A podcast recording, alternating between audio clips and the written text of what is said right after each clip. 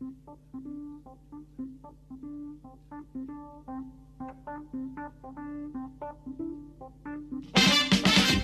you.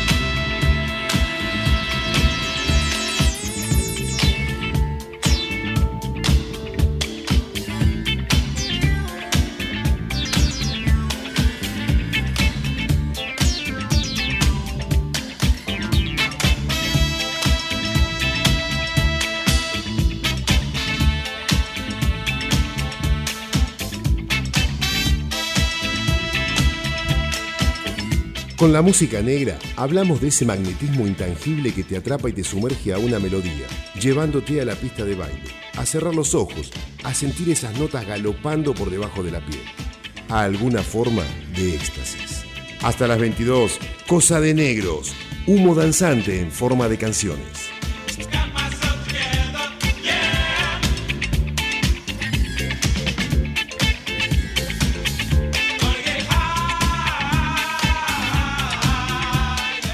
Buenas noches, otro viernes más en Usina Opa, Radio. opa, opa. Buenas noches, Nati, ¿cómo te va? Muy bien, muy bien. Qué Acá. lindo hacer radio los viernes a la noche. ¿eh? Es un momento ideal para escuchar unas buenas canciones, para escuchar unos funky, unos soul, unos blues. Sí, además con este frío viene bien calentar un poco el esqueleto con unos dancing. Sí, cómo no, para prepararse un buen traguito, con lo que amerita un, viernes, un viernes a la noche. Un viernes a la noche amerita un buen traguito, Haces un traguito, un vinito. un mm, vinito, escuchaste una buena, programa. una buena comidita, como no, acompañado o no, ¿no? No Puede ser acompañado por su mascota, por su pareja, por sus hijos o por la música misma. Claro. ¿no? Que me parece que la música es lo más importante, es una, una de las mejores compañías de los últimos años, para mí. Sí. Esto- de estos últimos dos, por lo menos.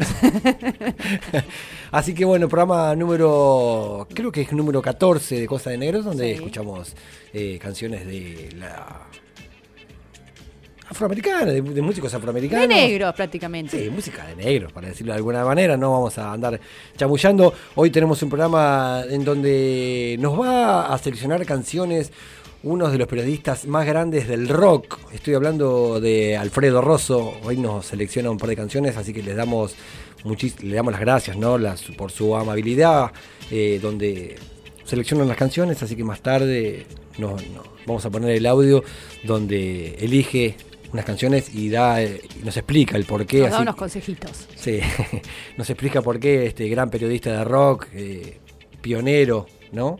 De, de la revista Expreso Imaginario, junto a, a Fontova, a Pipo Lanor. El negro Fontova, qué divino. Qué divino, qué divino. Así que bueno, en un ratito vamos a estar escuchando la selección de Alfredo Rosso. Eh, nuestra amiga va a estar hablando de un blusero. ¿eh? Opa. Luther Allinson Buena. va a ser de la, de la movida de sol. Así que vos qué has traído, Nati? Yo Contame, traje contame un poquito. a una genia, genia, nos vamos para Estados Unidos de vuelta. No nos queda otra. Vamos, Siempre vamos. todos los caminos conducen a, A la Quinta Avenida. a la Quinta Avenida. ¿Quién diría, no? La Quinta Avenida o algún otro, o algún suburbio.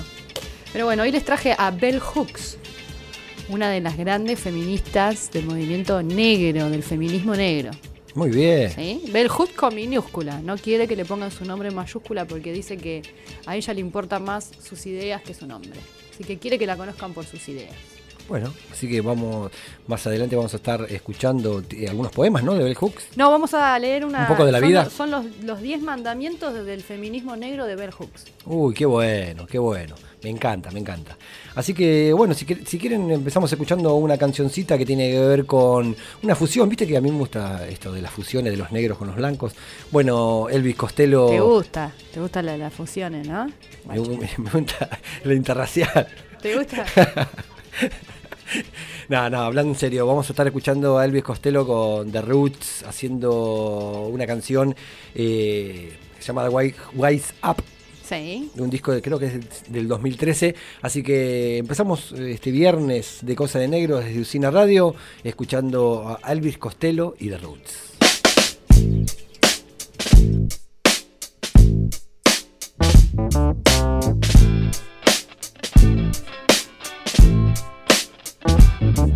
Got this phosphorescent portrait of gentle Jesus me in my head. I got this heart that I'm stuck with carrying another man's child. the solitary star. Announcing vacancy burned out as you ride. But though it's back across the border, they knew that we'd survive. And the world surprised to see us. So they greeted with palms. And they ask for ammunition. Acts of contrition and small arms. Wake me up, wake me up, wake me up, wake me up, wake me up. With a slap or a kiss. Wake me up, wake me up, wake me up, wake me up, wake me up. There must be something better than this. I got this imaginary radio and I'm punching up the dial. I got the AC trained on the TV so it won't blow up in my eye. And everything that I thought fanciful and rock is too extreme. Must be family entertainment the strange land of my dreams. And I practice in my likeness of St. Francis of Assisi. And if I hold my hand outstretched, a little bird comes to me. And I might recite a small prayer if I ever said them. I lay down on an iron frame and found myself in bed. Stepping on the fingers that were stretching through the bars. Wailing echoes down the corridors. Wake me up, wake me up, wake me up, wake me up, wake me up. Slap or a kiss. Wake me up, wake me up, wake me up, wake me up, wake me up. There must be something better than this.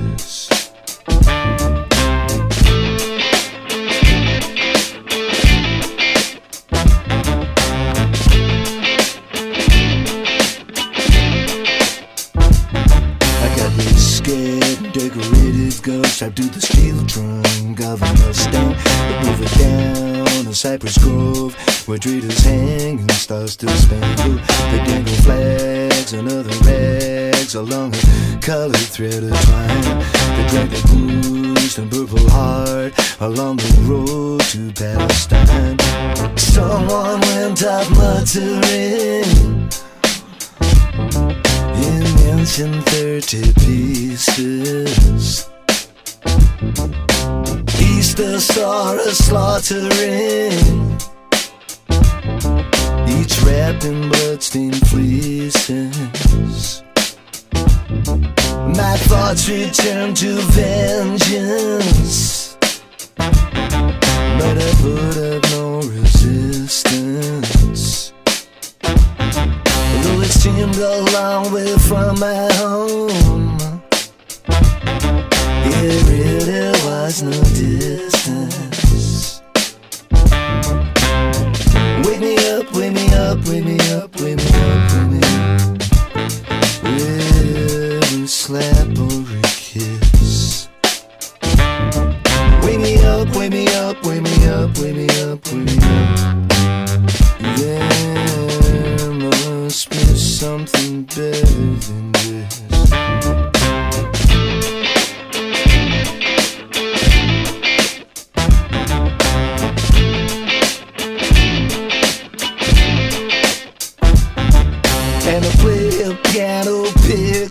picks out, life goes on.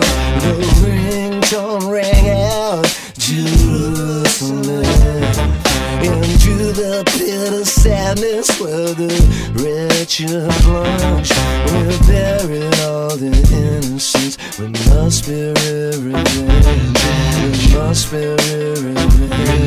We must be revenge. Wake me up, wake me up, wake me up, wake me up, wake me up. There must be something better than this. There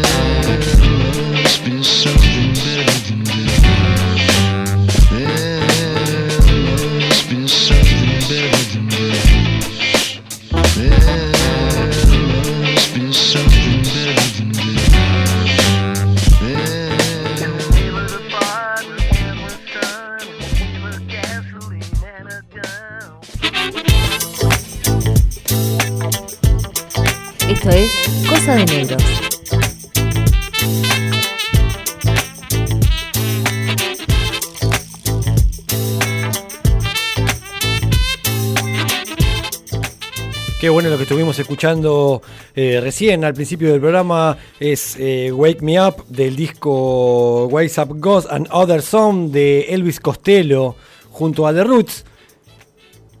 Temazo, un temazo para arrancar este programa nuevo de Cosa de Negros. Y tengo que decirle, antes que me olvide, tengo que decirles que hay sorteos semanales en Usina, en Usina Radio donde pueden anotarse todos los días, donde donde hay, bueno, eh, sorteos semanales donde se les da bola a los productores independientes, así que hay muy buenas cosas para, para sortear, para, para, regalar, así que estaría bueno que le den un poco más de bola. Eh, y se pueden anotar ahí todos los días, hacen la, la, la publicación en Usina Radio y pueden chusmear todos los sorteos, se anotan ahí, pueden eh, seguir la página y de paso chusmean un poco lo que tiene que ver con el Instagram de Usina Radio y de los productores independientes, por supuesto.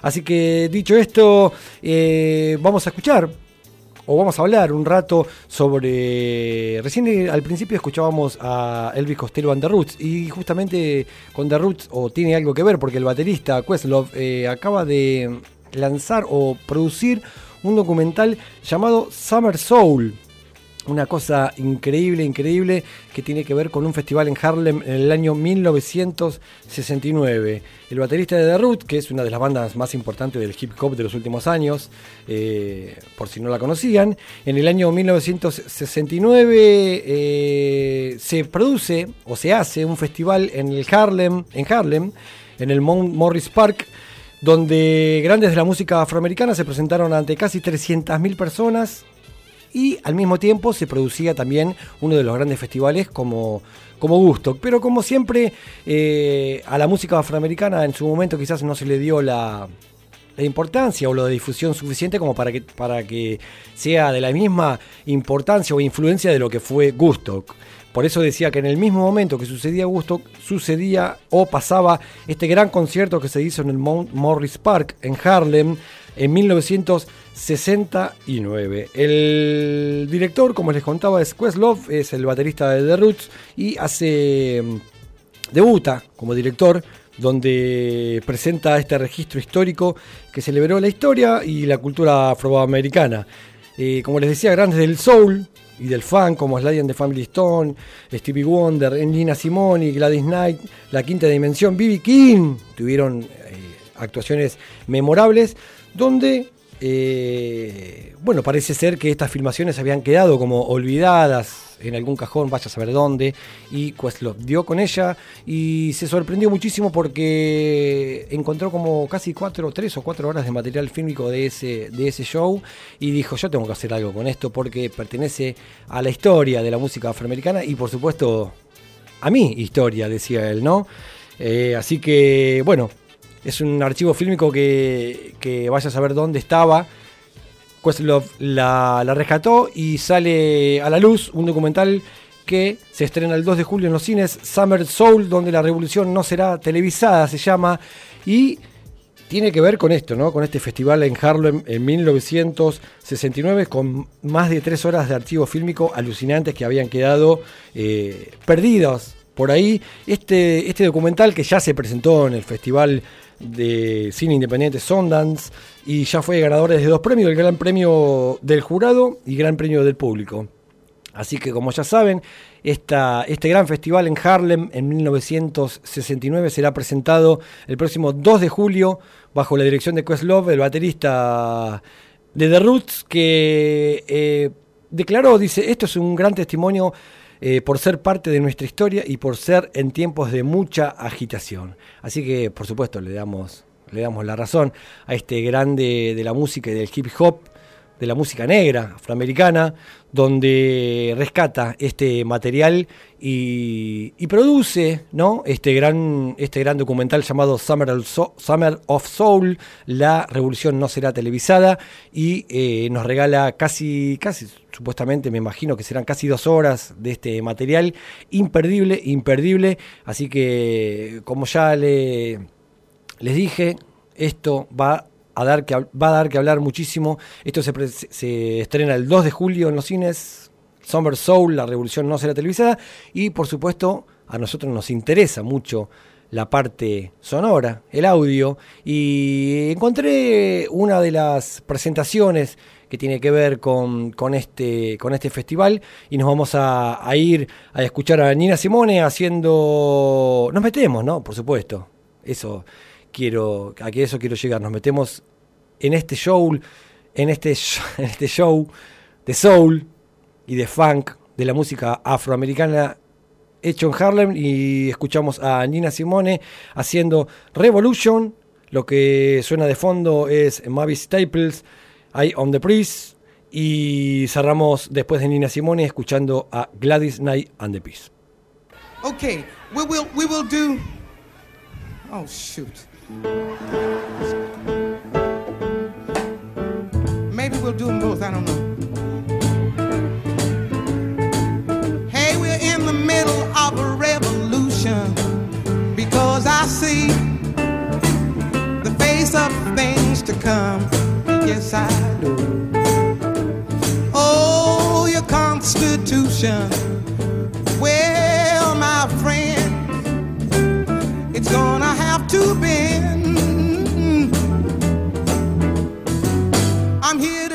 About the destruction of all the evil it will have to end.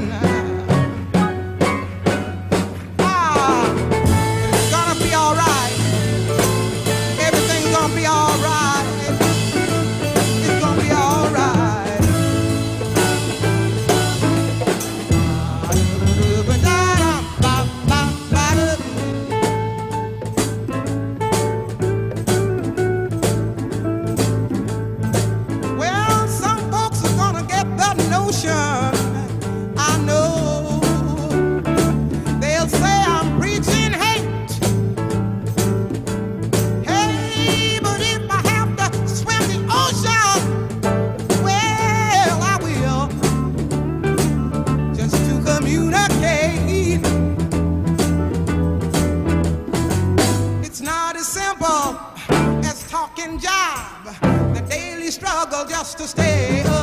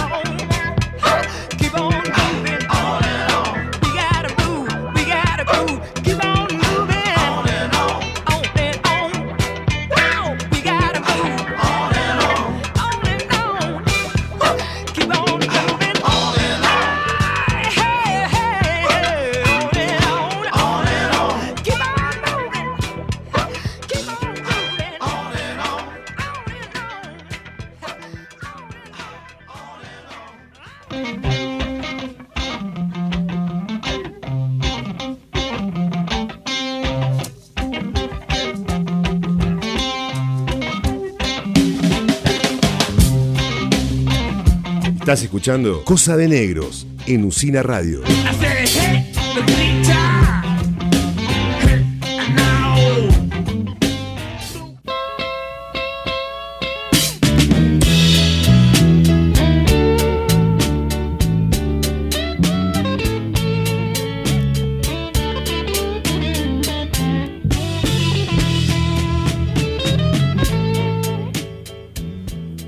Al aire de Cosa de Negros. Este es el bloque donde nuestra amiga Sol Petotegui de la República de Berizo nos trae un poco a los bluseros, ¿no? Nos, nos trae en onda y nos presenta algunos de esos bluseros que han quedado olvidados en, en la discoteca de alguna.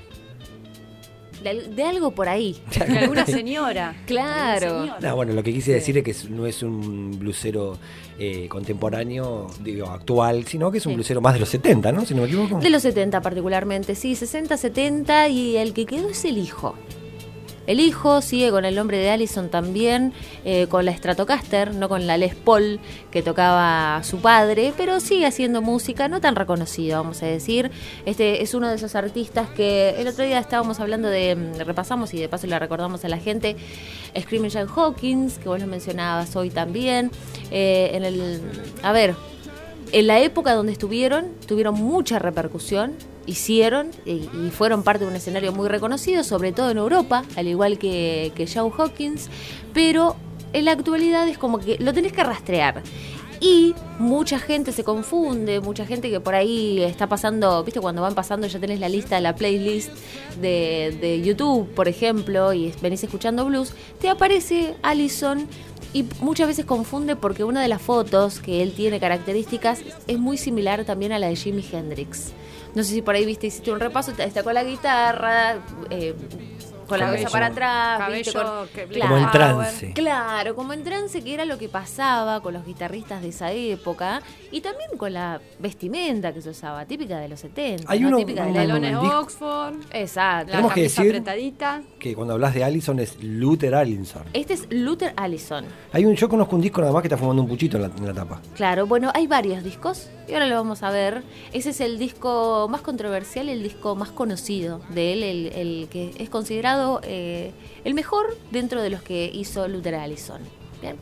Este artista, como siempre empezamos para, para dar una para contextualizarnos, ¿no? No es tan jodido como el anterior, de hecho no se sabe mucho de la historia de Allison, porque lo que quedó es lo que quedó en el escenario, lo que quedó en los en vivos de él, no así lo de la vida personal. Se sabe que tiene un hijo, como decía al principio, que también Allison eh, tiene el mismo nombre, pero eh, que sigue haciendo música, pero no mucho más. No hay es registros de la historia de su vida, digamos. Exactamente, no hay mucho registro. Cuando uno, cuando uno va y rastrea, rastrea y, y busca información, hay información por, por ahí. Musical. Claro, sí, mu- mucho más destinado a lo musical, a las letras que tuvo quizás, o a los discos más reconocidos de él, pero no a la vida íntima.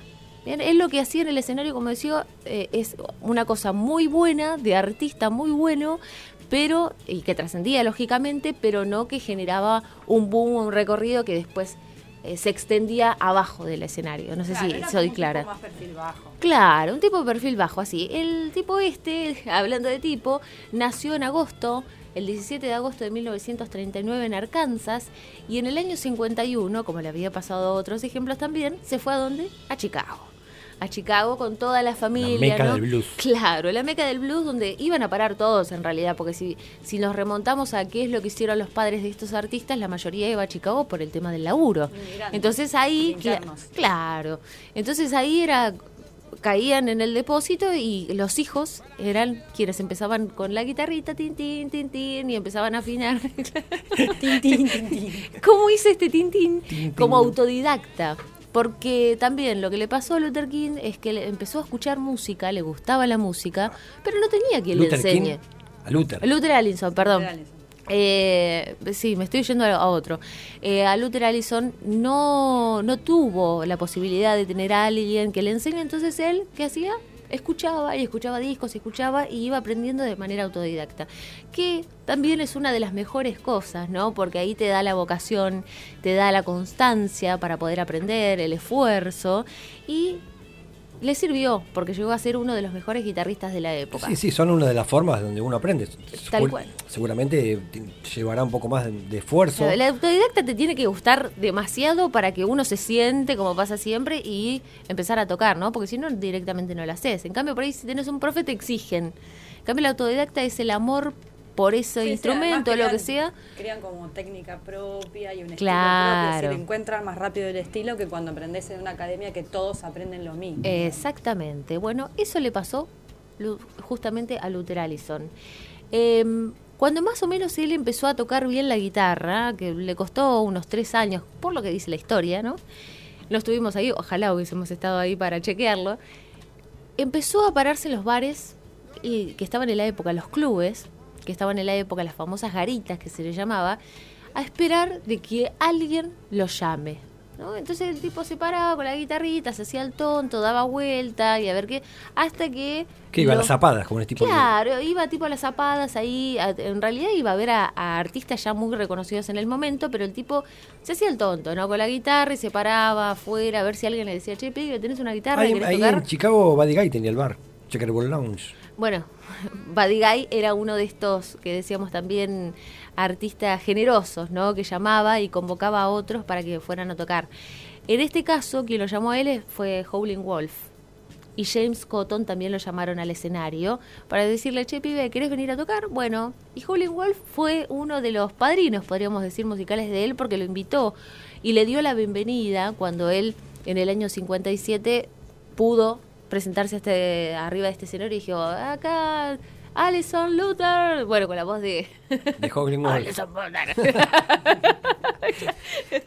claro, viste, con la, con la voz del viejo, que después eh, uno de los temas que, que vamos a pasar al final tiene que ver justamente con, con unas de las interpretaciones, de las tantas interpre- interpretaciones que hizo Howlin' Wolf a lo largo de su carrera. Que creo que dentro de los cuando escuchamos el viejo vinilo es la- una de las mejores. Eh, Freddie King fue una de las personas también que lo alentó a él a que grabe en una discográfica con un disco que finalmente salió en 1967 y en el 69, gracias a ese disco, participó en el set del Festival de Ann Arbor, em, donde se le pidió a él que actuara. Lo escucharon, ¿no? Le dijeron, bueno, igual, venía a participar, a ver que.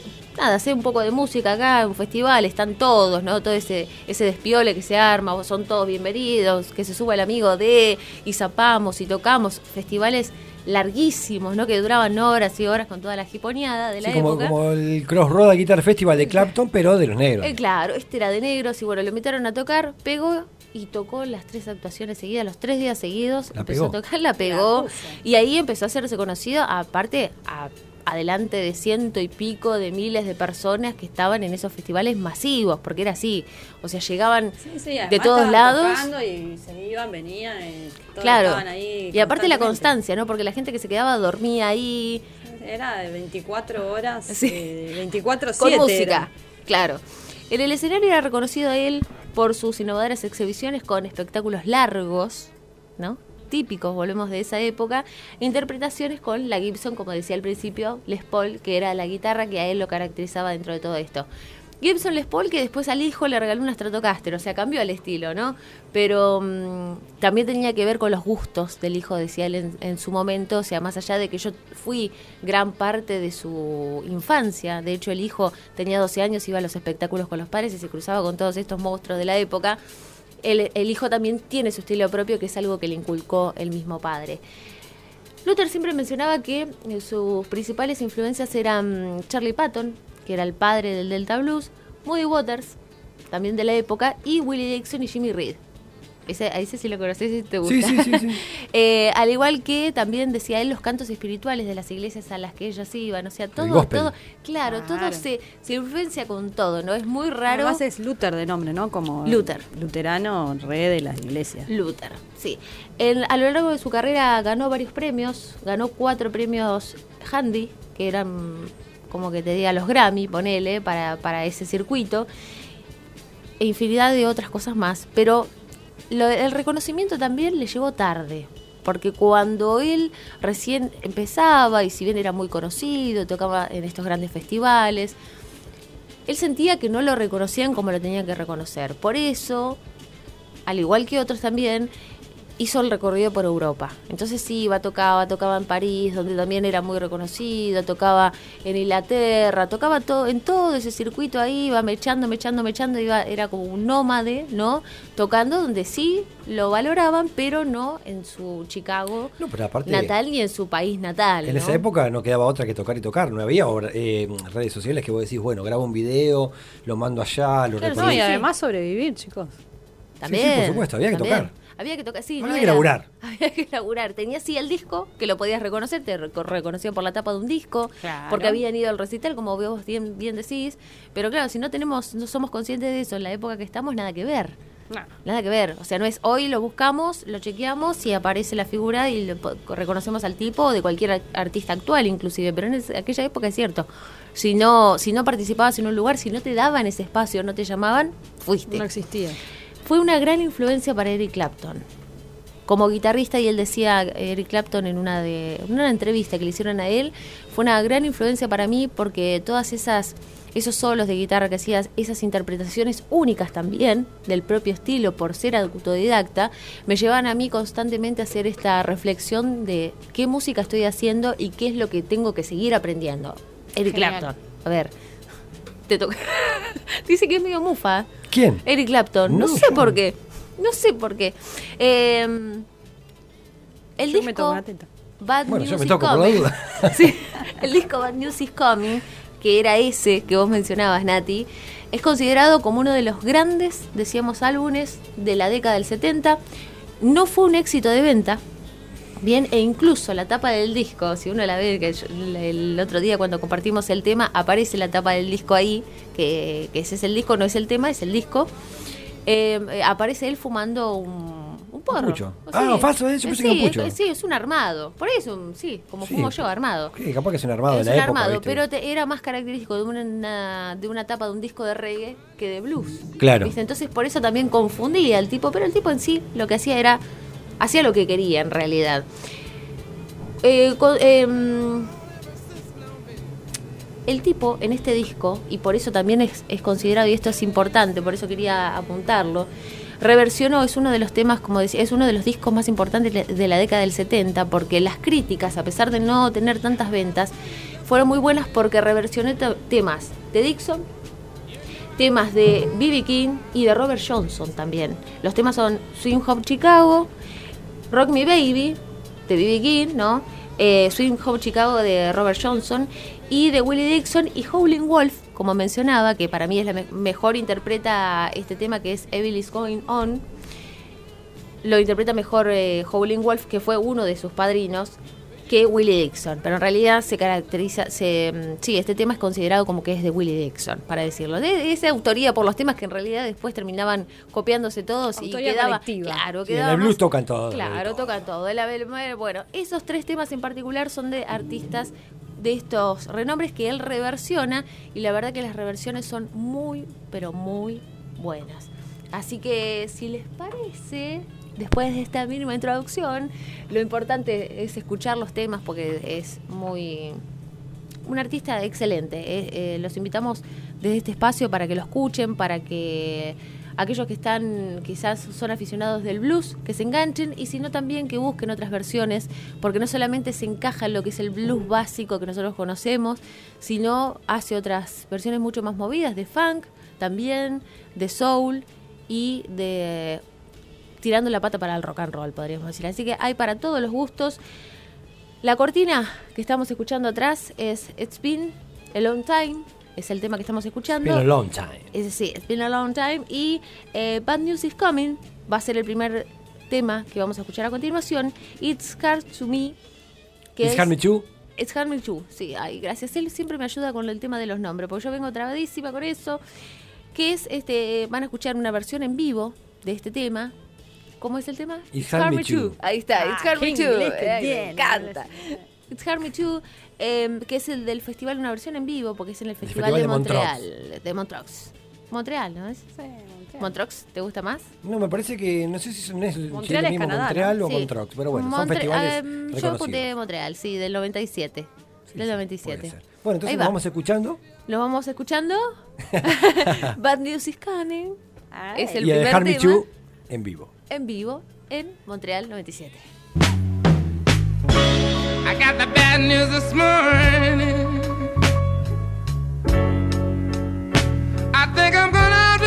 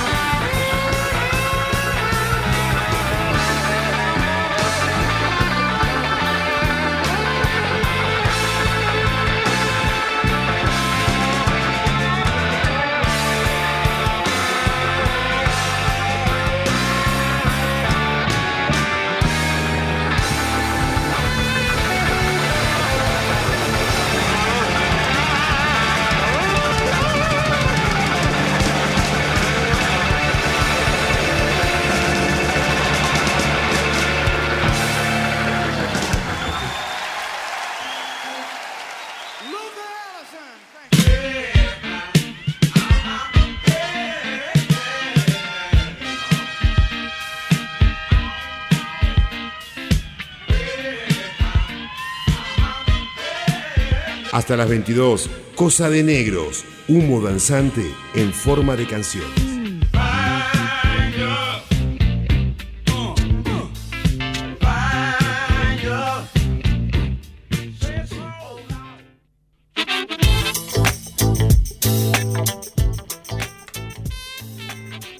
Esta es la nueva sección de Cosas de Negros donde elegimos artistas, músicos, en este caso uno de los periodistas más reconocidos del rock. ¿Eh? Estamos hablando de Alfredo Rosso, nos eh, seleccionó un par de canciones, y cuando hablamos de Alfredo Rosso es palabra mayor en el periodismo de rock, porque es uno de los pioneros de la revista de Expreso Imaginario, junto a Fontova, como dije hoy, con Fontova y Pipo Lanor. Así que nos ha seleccionado un par de canciones, nos cuenta el porqué de su selección y nos manda saludos, por supuesto. Así que los dejamos con la selección de música de Alfredo Rosso.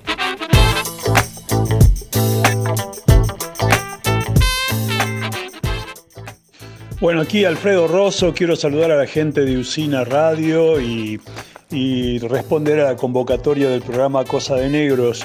Mis elecciones son, por un lado, el tema de Otis Redding, I've been loving you too long, te estuve amando demasiado tiempo, que lo escuché por primera vez cuando vi la película de Monterrey Pop, el primer gran festival de rock que se hizo ahí cerca de San Francisco en 1967. Y cuando apareció este grande del soul y del rhythm and blues, una influencia para todas, iba a decir una generación, pero en realidad para todas las generaciones que vinieron después, el señor Otis Redding, uno se quedaba atónito en la pantalla. Y el gran tema que interpretó ahí en Monterrey fue, entre otras canciones, I've Been Loving You Too Long. Mi segunda elección es el gran Jimi Hendrix, porque bueno, obviamente hay un antes y después que de Jimi Hendrix en la guitarra eléctrica, pero también fue un gran compositor y fue un notable cantante, un cantante que quizás no tenía la mejor voz del universo, pero era muy expresivo.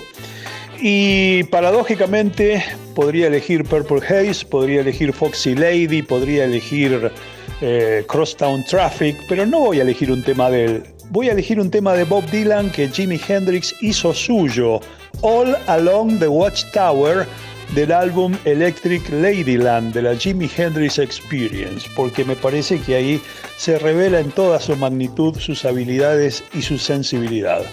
Habiendo dicho esto y habiendo elegido los dos temas, les mando un enorme saludo y gracias por convocarme.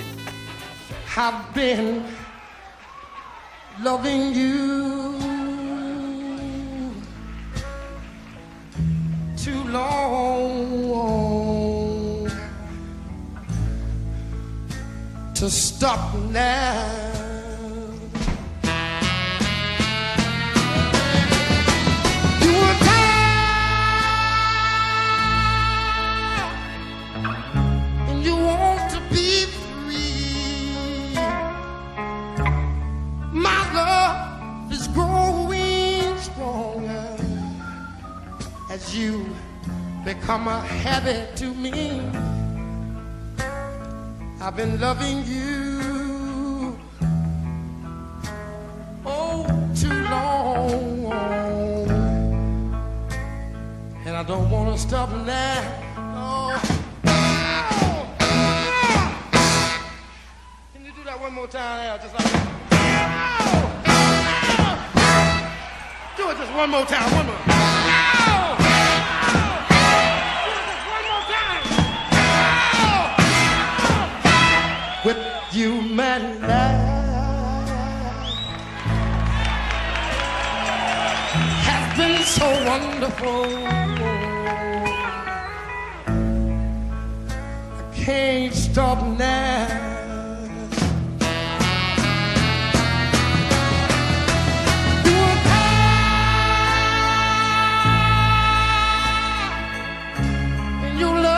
Growing cold.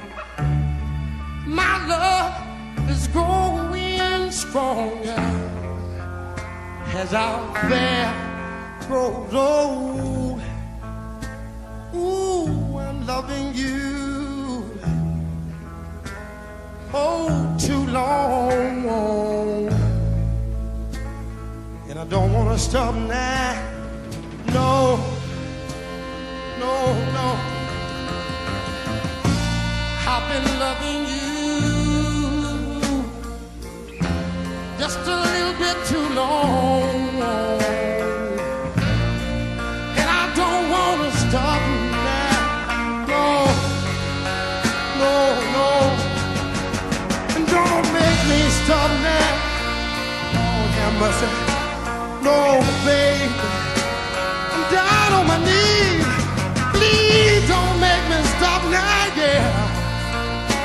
love you. I love you. I love you with all my heart.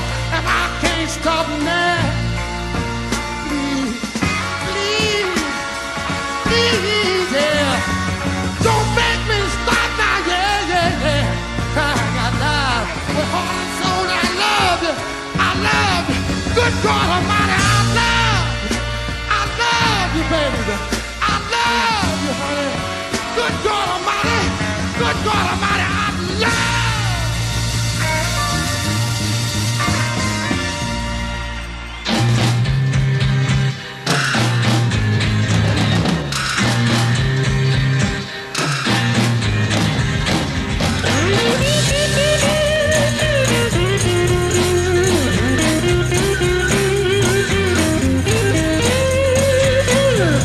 must be some kind of way out of here. Say the joker to the thief. There's too much confusion. I can't get no relief. Businessman there, drink my wine. Plowman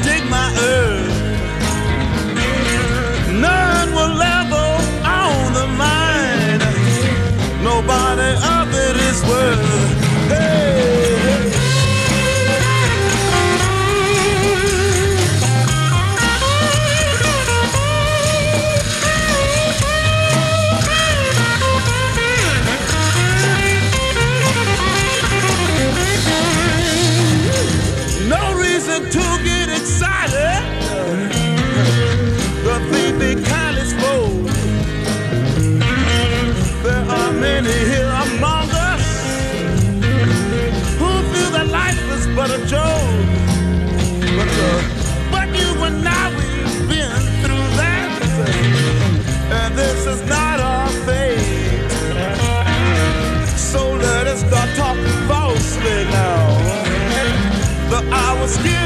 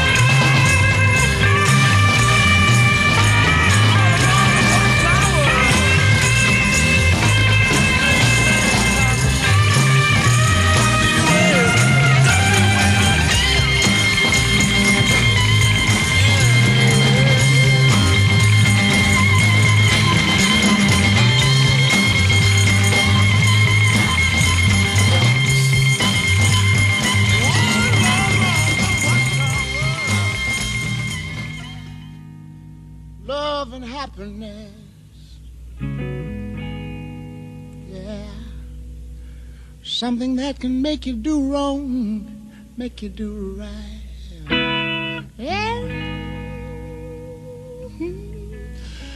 Love.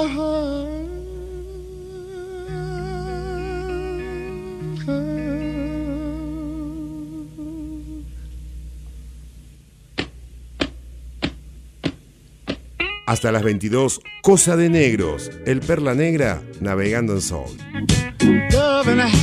love and happiness. But wait a minute, something's going wrong. Someone's on the phone. Three o'clock in the morning. Bueno, ha llegado el momento. Ha llegado el momento. Eh, eh, Hemos escuchado unos blueses. No, Por no, favor. hoy está afiladísima Sol, ¿eh? Impresionante. Escuchame, hoy Nati, bueno, ha llegado el momento de la poesía, de, de- de esas De musas, las reseñas de las musas. de las musas negras, sobre todo, ¿no? Donde Nati nos trae siempre alguna poeta o alguna feminista o algo que tenga que ver con el género negro y feminista. Negro, negro y, y hembrón. Bueno, y hoy les traje a nuestra querida Bell Hooks, ¿sí? Ella este, ya murió, murió hace poco tiempo, el año pasado, eh, y pe- pedía que le, que le hablaran, que, le- pusieran su nombre en diminutivo porque decía que mm, ella quería que ser reconocida por sus pensamientos y por sus obras y no por su nombre. Le parecía que el nombre propio con mayúscula era una cosa de blancos, ¿no? Como darle importancia al nombre. Ella era como una persona muy pegada a la comunidad, entonces le parecía que el nombre en sí mismo no era tan importante.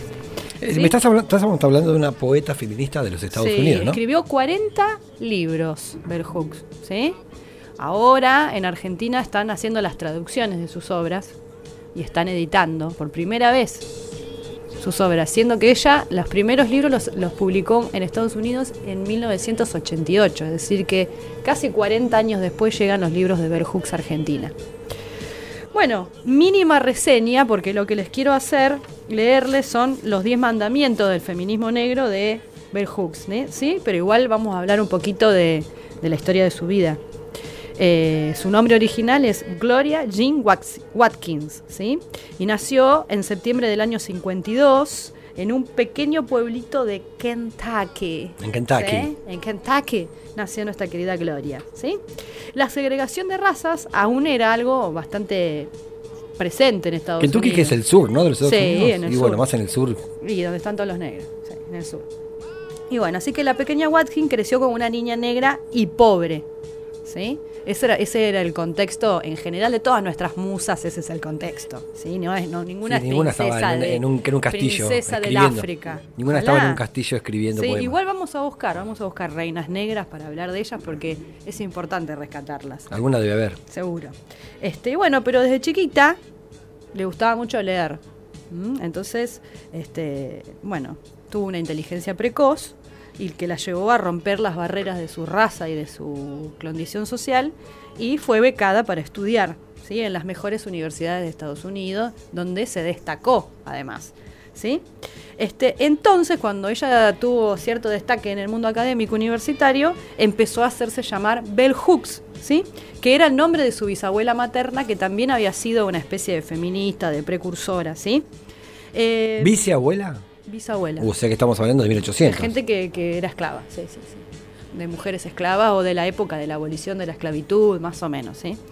Este, ella tenía esta característica, ella era una mujer muy inteligente, muy inteligente y muy reconocida en el ambiente universitario por sus obras sobre la mujer, el feminismo, eh, la vida sexual. Fue como una especie de socióloga, de pensadora. Pero ella decía que no quería hablar en lenguaje académico porque lo que ella quería era que el pueblo la entendiera. Yo quería hablar sobre esas cosas que estaba investigando, pero que... Claro, este, contarlas y que se Todo el pueblo las entendiera. Y escribió un libro muy conocido que dice Yo también soy una mujer, ¿sí? Porque eh, las feministas blancas eh, la llamaban como de mujer negra. Y ella no quería ser llamada mujer negra, no quería que le pusieran el apodo de negra, sino que la llamaran simplemente como una mujer. Sí, sí, por supuesto, ¿Sí? como debe ser. Eh, le parecía que era como bastante eh, segregacionista colocar y separar entre las blancas y las negras. ¿no? Es como que se seguían separando la- las razas en ese sentido. Entonces, les voy a leer lo que son los las 10 claves del pensamiento de Bell Hooks. ¿sí? Eh, qué bueno que estuvo con esta otra, la del pelo. Nahual Saadawi, No, la, la, la, mm, Elsa Suárez. la feminista, la feminista importante de Estados Unidos del movimiento Black Panther, ¿cómo es el nombre? Bueno, se me fue. Angela. Davis. Estuvo con Angela Davis ahí mano a mano, eran amiguísimas y estaban en todas las movidas juntas, obviamente. Bueno, entonces las 10 claves del pensamiento del feminismo negro de Bell Hooks. Eh, el primero, no te quedes en la superficie. La mayoría de la gente conoce el feminismo solo por lo que dicen los medios de comunicación. Y Hooks anima a profundizar. Así dejarás de pensar que el feminismo consiste solamente en mujeres que quieren ser iguales a los hombres o que es un movimiento anti-hombres. El feminismo solamente busca la igualdad, ¿no? Eso es algo que ya es bastante con- conocido. Eh. El segundo. Eh, el el feminismo no solo busca la igualdad. Para Hooks, el feminismo más que igualdad, lo que busca es acabar con el sexismo, la explotación sexista y la opresión, los verdaderos enemigos. Por tanto, los hombres no son el enemigo, sino que lo es el sistema patriarcal. Eso es lo que hay que cambiar, ¿no? Para ver Hooks. El tercero es, el objetivo es el cambio, realmente modificar el sistema para que las mujeres tuvieran más derechos. Queríamos transformar el sistema, acabar con el patriarcado y con el sexismo, es decir, hacer la revolución.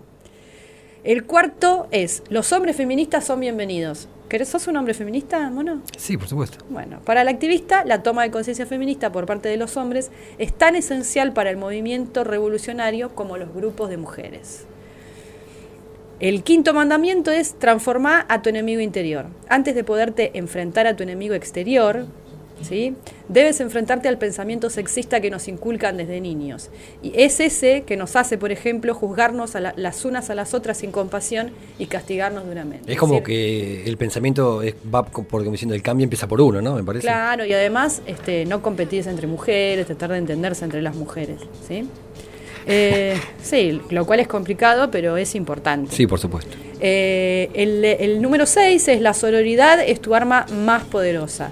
No solo considera que la hermandad femenina es necesaria y benéfica, sino que quizás sea una de las mayores herramientas transformadoras para toda la sociedad. ¿Sí? Sororidad es esto de la solidaridad entre mujeres. La importancia de la educación, el séptimo mandamiento, no se refiere a cualquier educación. Hooks dice que es imprescindible que haya educación feminista en las escuelas. Así que, bueno, Yo creo para que sí, lo a esta altura los sí. gobernantes. Eh, la número 8, ofrecer imágenes alternativas. Una de las cuestiones que Hooks considera de suma importancia es cuestionar el pensamiento sexista sobre el cuerpo de las mujeres. La gorda, la negra, la esto, la narigona, la- todas esas cosas, la tetona, la culona, etcétera, ¿no? Las relaciones de pareja libres de sexismos. La activista señala que el amor romántico que nos vende la cultura patriarcal nos vuelve inconscientes, impotentes, ojo mono, y hace que perdamos el control. Se trata de una forma de amar que sirve a los intereses del patriarcado, nada más, no nos sirve a nosotros. Creo que lo venimos aprendiendo bastante bien en estos últimos años. Eh, y el último es una alerta porque entre las mujeres feministas, este es un- el gran mensaje de Bell Hooks, ¿eh? que entre las mujeres feministas también hay privilegiadas. No es lo mismo ser una feminista blanca de clase media que ser una feminista negra, Negra, de clase baja. pobre, desclasada, ¿no? Una de las claves del pensamiento de Hooks es haber señalado que las feministas blancas, al ir alcanzando privilegios, se olvidaban del debate racial imprescindible para avanzar en los derechos. Adaptarse al sistema no es la solución, sino transformarlo para que sea de verdad justo y no sexista. ¿sí? Cuando las mujeres de clase alta, esto lo dice Hooks, ¿no? cuando las mujeres de clase alta utilizan de manera oportunista la plataforma feminista, mientras ayudan a mantener el mismo sistema patriarcal que en última instancia las volverá a subordinar, debilitan las políticas feministas y no solo traicionan al feminismo, sino también a sí mismas. Bueno, con este mensaje de Bell que me parece divina, eh, salió una nota en página 12 hace dos días sobre ella, en las 12, el suplemento feminista de página 12. Qué bien. Me parece súper interesante rescatarla, traerla para Argentina, traer su pensamiento para Argentina y darle un espacio en nuestro programa, que es un programa sobre negros. Habría que hacer fotocopia, habría que hacer fotocopia y pegarlo por todos lados, los Sí. 10 mandamientos de Bell Hooks. Totalmente. Así que bueno, nos vamos escuchando una canción eh, después de haber escuchado los 10 mandamientos de Bell Hooks de, en, esta, en este bloque de Nati donde ha- nos ha contado un poco de la vida de Bell Hooks, esta feminista de los Estados Unidos. ¿Eh? Nos vamos escuchando la canción, ¿te parece? Un temazo bien arriba.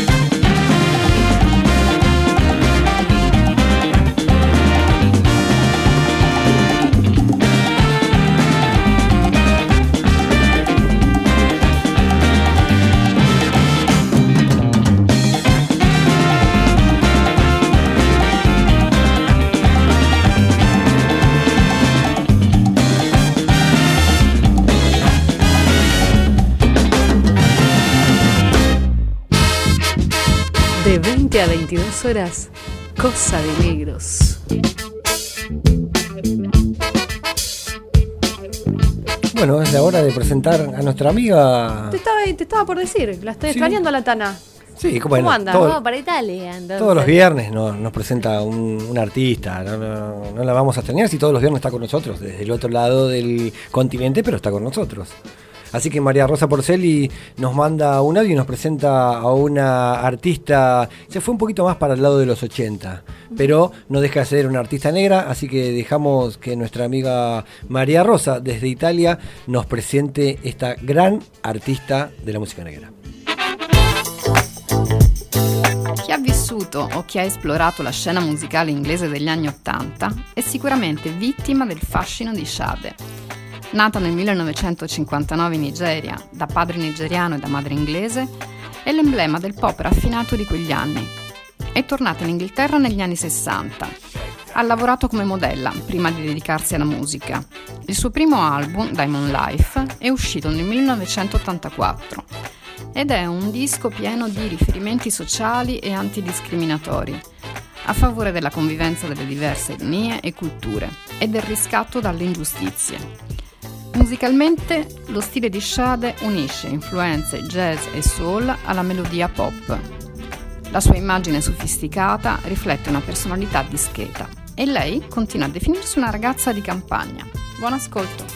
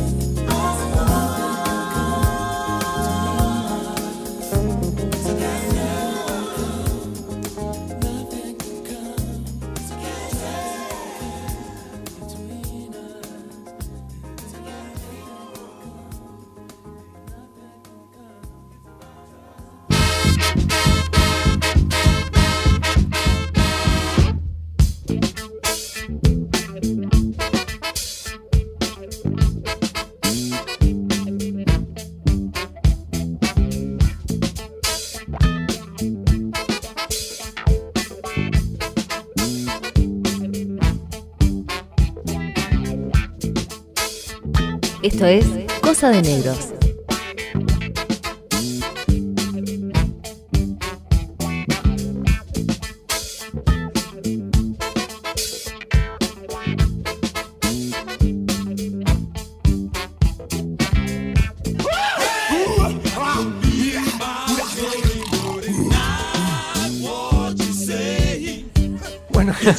Ha llegado la hora de irnos. Che, otro qué viernes buen programa hoy, cómo nos divertimos, ¿eh? Por favor, qué buen viernes nos tocó, ¿o no, Solcito? Espectacular. Así que no, bueno, eh, como todos los viernes, nos tenemos que despedir escuchando lo mejor funk. Sí, ¿eh? el movimiento. No, porque la además- parte donde nos ponemos los patines, ¿te acordás? Sí, por favor, me ajusto la hebilla, el cinturón, el cinturón dorado así grandote.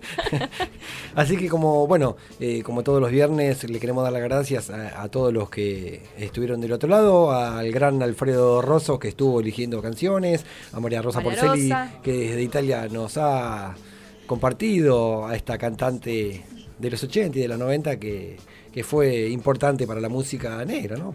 De alguna manera. Eh, estuvimos también eh, hablando de Summer of Soul, ese documental de Questlove que, del, que habló del Festival de Harlem. Eh, bueno, vos estuviste hablando de Bell Hooks, de los 10 mandamientos del feminismo negro. Sí. Qué bueno, qué bueno. Bueno, y Para, Solcito... para repasar, está bueno para repasar. Sí, está bueno para, repasar, para fotocopiar y pegar en todo momento. Sí. Eh, y bueno, Sol estuvo hablando de Luther Allinson, así que eh, ha sido todo un honor este programa número 14 de llegando de, de perdón ¿Llegando? ¿Dónde estás llegando? Está llegando. de Cosa de Negros en la ¿Vos operación técnica. estás, te estás, estás en algún otro programa? ¿Nos estás engañando? En la operación técnica estuvo el japonés Vilela, nuestro gran pulpo de, de las consolas. Ha sido un honor, Sol, El hijo no reconocido. El hijo no reconocido aún de, de Screaming Jay Hawkins. Ha sido un honor tener a, a Solcito de la República de Berizo, a Nati de, de Meridiano Tardío. Así que, bueno, nos encontramos el viernes que viene y nos vamos escuchando tres funky que van a hacer volar la tapa de los sesos y Opa. abrirse un buen vino.